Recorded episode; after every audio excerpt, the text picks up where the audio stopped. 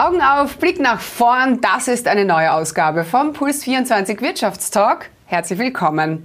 Heute mit der Spitze der Kammer der Steuerberater und Wirtschaftsprüfer. Ich darf gleich Herbert Huf begrüßen, meine Damen und Herren. Mit ihm bespreche ich unter anderem die aktuelle Post-Covid-Situation der heimischen Unternehmen und ob sich der Ruf der Wirtschaftsprüfer seit dem Wirecard-Kommerzialbankskandal wieder positiver entwickelt. Es geht los. So, und damit begrüße ich auch schon recht herzlich Herbert Huf. Schön, dass Sie sich Zeit genommen haben. Hallo. Grüß Gott, vielen Dank für die Einladung. Freue mich. Herr, Huf, Herr Huf, Sie sind Präsident der Kammer der Steuerberater und Wirtschaftsprüfer, um Sie nochmal vorgestellt zu haben. Ja, Herr Huf, jetzt hat Österreich wieder offen. Juhu. Ähm, aber erzählen Sie mal, wie stehen denn aktuell die heimischen Unternehmen da? Es heißt ja immer wieder, dass sich das wahre Ausmaß der Krise jetzt erst gegen Ende des Jahres zeigen wird, wenn natürlich die Abgabenstundungen dann äh, wegfallen, logischerweise. Wie sehen denn Sie das? Ja, also ich glaube, man muss da wirklich einen differenzierten Befund abgeben. Die heimischen Unternehmen, glaube ich, stehen im Großen und Ganzen nicht so schlecht da. Und wenn ich mir ansehe, äh, wie die Investitionsprämie angenommen wird mit 7,8 Milliarden äh, Euro jetzt äh, Gesamtvolumen, da steht ja ein Investitionsvolumen dahinter, das enorm ist. Und insofern denke ich, die Wirtschaft ist schon gut aufgestellt und weiß auch, was zu tun ist. Daneben gibt es natürlich Branchen, die noch immer mit Problemen zu tun haben. Das ist ganz klar. Man wird erst im Ende des Jahres wissen, wie sich der Tourismus erholt, äh, wie die Saison verlaufen wird. Und natürlich äh, gibt es noch immer einige Hilfen, die weiterlaufen, bis hin zur Kurzarbeit, die ja auch noch einmal äh, verlängert werden soll. Und wie das wahre Ausmaß aussieht, da haben Sie völlig recht, wird man wissen, wenn das alles irgendwann einmal ausläuft und dann die Unternehmen wirklich eigenständig wieder wirtschaften müssen. Das heißt aber, Sie rechnen nicht mit der großen Insolvenzwelle wie andere Expertinnen und Experten.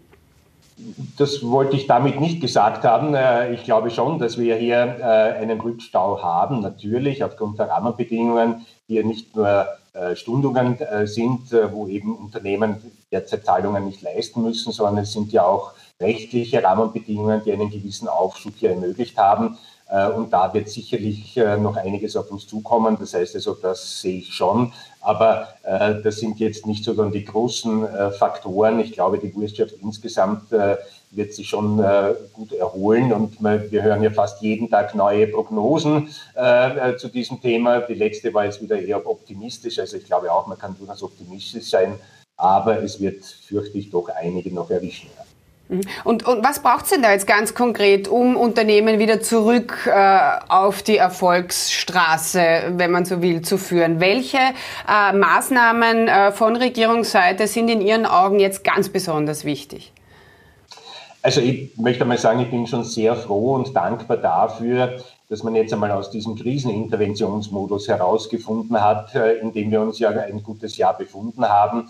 Äh, das war natürlich hilfreich, das war auch wichtig, äh, das war notwendig. Aber das ist nicht die langfristige Perspektive, die die Unternehmen brauchen. Und ich glaube, in diese Richtung äh, wendet sich jetzt äh, die Diskussion und das ist einmal ein ganz ein wichtiges Zeichen, äh, dass man der Wirtschaft auch das Gefühl gibt, okay, wir denken jetzt mit euch auch über langfristige Perspektiven nach.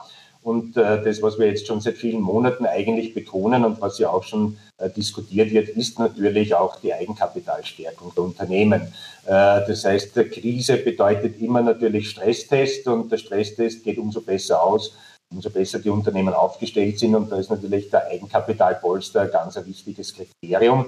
Äh, da haben wir sicherlich auch branchenspezifisch unterschiedliche Ausgangssituationen, aber ich glaube, alle werden es benötigen. Ähm, und insofern sind Maßnahmen, die Eigenkapital stärken, sicher jetzt äh, diejenigen, die man besonders im Auge haben sollte. Mhm. Also äh, Stichwort Eigenkapital stärken. Jetzt wird die Eigenkapitalverzinsung von Regierungsseite immer wieder diskutiert und vorgeschlagen. Ähm, dieser fiktive Zins quasi auf das eingebrachte oder vorhandene Eigenkapital soll die Steuerbemessungsgrundlage auf die äh, Köst vermindern. Ähm, was halten Sie davon? Das ist ein wichtiges Instrument und ich freue mich, dass es jetzt wieder aufgegriffen wird, weil wir haben schon vor einem halben Jahr darüber diskutiert äh, und waren uns eigentlich alle einig, dass das gemacht werden sollte. Und ich war dann etwas überrascht, äh, dass es nicht schon längst gekommen ist. Also insofern ja, das ist natürlich eine ganz wichtige Sache. dass hier eine finanzierungsunabhängige Besteuerung ermöglicht wird und die Diskriminierung, wenn man so will, des, des Eigenkapitals in steuerlicher Hinsicht hier aufgelöst wird. Aber das ist natürlich nur eine von vielen Maßnahmen. Ich glaube, alleine mit steuerlichen Maßnahmen wird man es nicht bewältigen können. Äh, sondern es braucht auch andere Maßnahmen, die hier Eigenkapitalverstärkungen äh, äh, ermöglichen und begünstigen. in steuerlicher Hinsicht gibt es sicherlich noch einige Beispiele mehr, aber insbesondere, glaube ich, muss man auch die Investitionsfreude, sage ich jetzt einmal, derjenigen, die hier über das notwendige Kapitalvermögen äh, verfügen, im Privatvermögen, aber auch in Stiftungen, die muss man auch entsprechend äh, hier anregen, wenn ich es so sagen. Mhm. Bleiben wir trotzdem noch ein bisschen bei der Eigenkapitalverzinsung, einfach weil es so ein Buzzword ist und immer wieder so über allem schwebt und äh, gerade für Klein- und Mittelbetriebe einfach äh, spannend ist. Obwohl da sagen ja Kritiker, dass die durch die Finger schauen werden, weil äh, in erster Linie die Großkonzerne profitieren würden, denn je mehr Eigenkapital, äh, umso weniger Körperschaftssteuer müsste man zahlen. Wie könnten Sie da kontern? Ja, ich gehe davon aus, dass äh, die Eigenkapitalverzinsung natürlich rechtsformunabhängig äh, stattfinden muss. Also das darf nicht nur Kapitalgesellschaften betreffen, das muss natürlich auch äh, äh, Personengesellschaften oder Einzelunternehmen betreffen. Und natürlich haben wir gesehen, dass hier in einigen Branchen natürlich auch eine starke Zurückhaltung war, Eigenkapital ins Unternehmen einzubringen, sondern ganz im Gegenteil, man hat eher noch Fremdkapital aufgenommen und das dann sozusagen entnommen. Äh, und das sind natürlich Dinge, äh, die steuerlich getrieben sind und am Ende des Tages aber nicht sinnvoll sind. Und wenn man das jetzt sozusagen auflösen kann, dann ist es sicher sehr hilfreich. Und ich denke, es muss aber für alle Unternehmerinnen und Unternehmer gleichermaßen wirksam werden, sonst wird es nicht funktionieren. Mhm.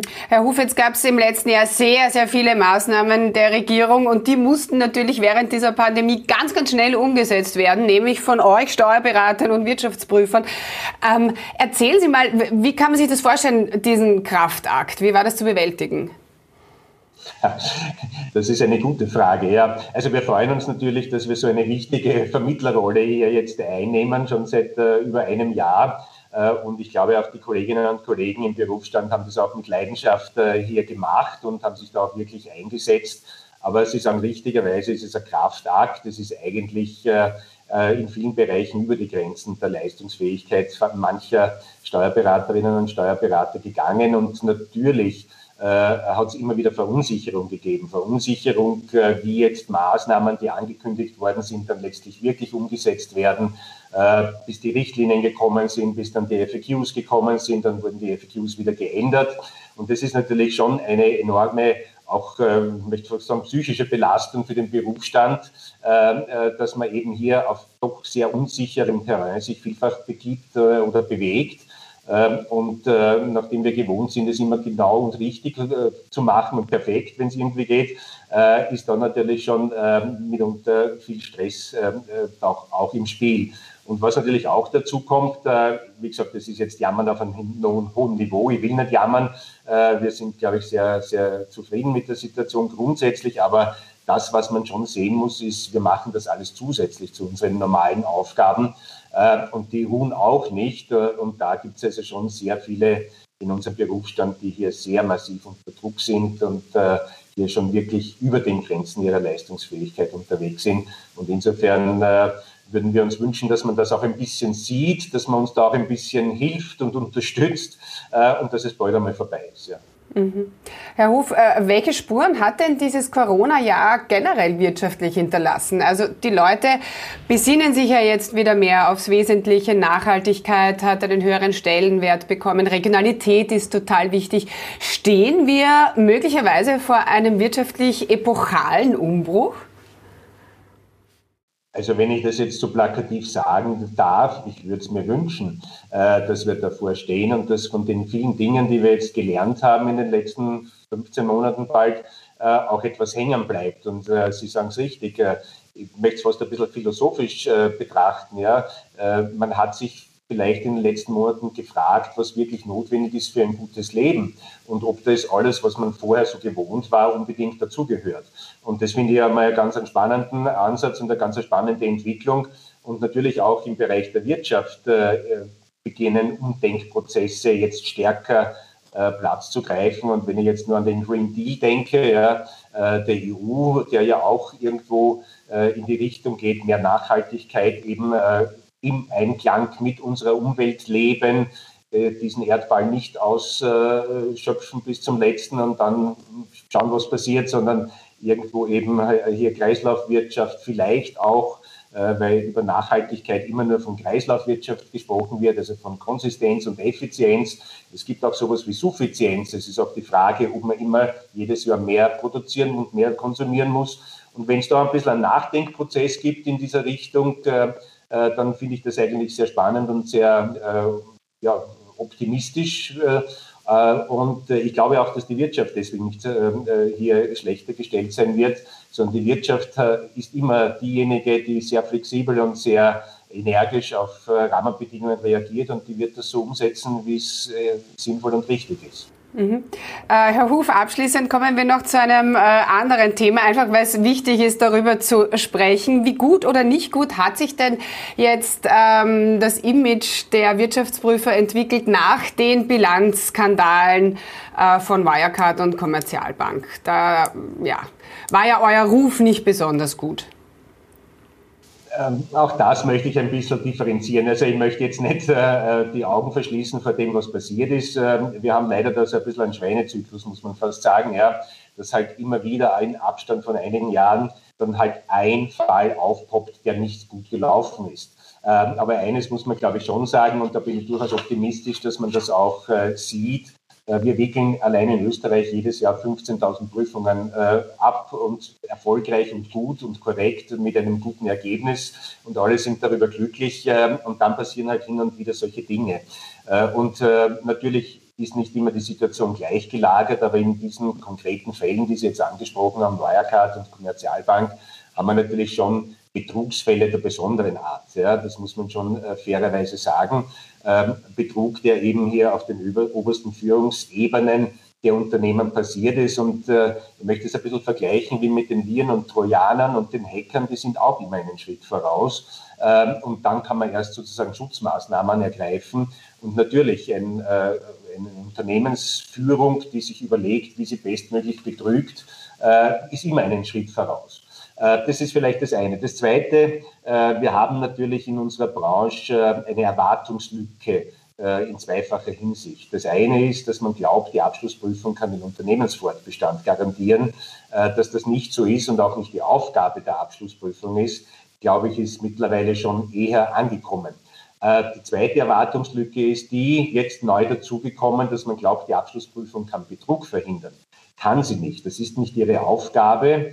Ähm, und offen gestanden, wir wollen es auch nicht als unsere Aufgabe sehen, dass wir hier mehr oder weniger Tätigkeiten ausüben, die eher den Strafverfolgungsbehörden zugeschrieben werden. Und wir haben auch nicht die Instrumente dazu. Das heißt, wir könnten das auch nicht, weder in zeitlicher Hinsicht noch was unsere Befugnisse betrifft. Dass man vielleicht in manchen Bereichen ein bisschen nachbessern kann und äh, die Möglichkeiten der Abschlussprüfer auch ein bisschen ausdehnen kann, was ihre Ermittlungsmöglichkeiten betrifft, das ist sicher etwas, darüber kann man diskutieren, ja. aber wir wollen nicht forensische Prüfungen machen. Ja, aber da, das fordern Sie ja vehement seit diesen Finanzskandalen, eben dass die Abschlussprüfer mehr Befugnisse kriegen. Ich meine, Herr Huf, warum haben denn die das nicht schon längst? Und, und äh, also von Haus aus und von welchen Befugnissen sprechen Sie da?